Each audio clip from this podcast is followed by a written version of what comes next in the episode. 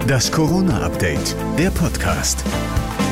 Guten Tag, es ist Mittwoch, der 2. Juni 2021. Ich bin José Nachsiandi und das sind die wichtigsten Corona-News, die uns bis heute 13 Uhr erreicht haben. Diese Nachricht frustriert, dürfte viele aber nicht überraschen. In den Impfzentren NRWs werden bis Mitte Juni keine Termine mehr für Erstimpfungen vergeben. Das hat NRW-Gesundheitsminister Laumann mitgeteilt. Hintergrund ist die Impfstoffknappheit.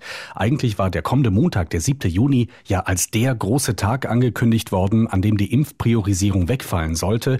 Die bittere Wahrheit ist aber, Wegfall hin oder her, die Impfstoffbestände sind alle für die Zweitimpfung reserviert. Laumann sagt wörtlich, zum jetzigen Zeitpunkt Deutschland habe man keinen Puffer mehr.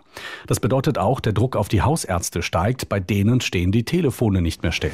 Die Ständige Impfkommission will sich bei ihrer Entscheidung zu Impfungen für Kinder weiter Zeit lassen. Das hat STIKO-Chef Mertens im NDR angekündigt. Man biete den Kindern ja kein Lakritzbonbon an, sagt er. Das sei ein medizinischer Eingriff. Die Daten aus der Zulassungsstudie des Herstellers reichten im Moment aber nicht aus. Außerdem müsse man das Krankheitsrisiko für Kinder berücksichtigen. Schwere Covid-19 Covid-19-Erkrankungen bei den Kindern seien wirklich selten. Die bundesweite Notbremse hat dem Einzelhandel das Geschäft vermiest. Von März auf April sanken die Umsätze um rund 5,5 Prozent, sagt das Statistische Bundesamt.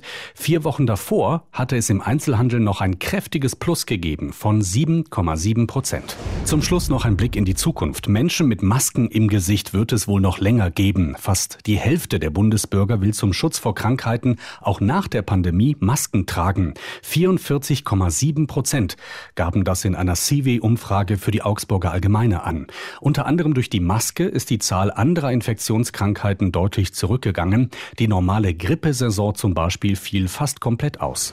Und das war der Nachrichtenüberblick über die Corona-Lage für den 2. Juni. Ich bin José Nachsiandi.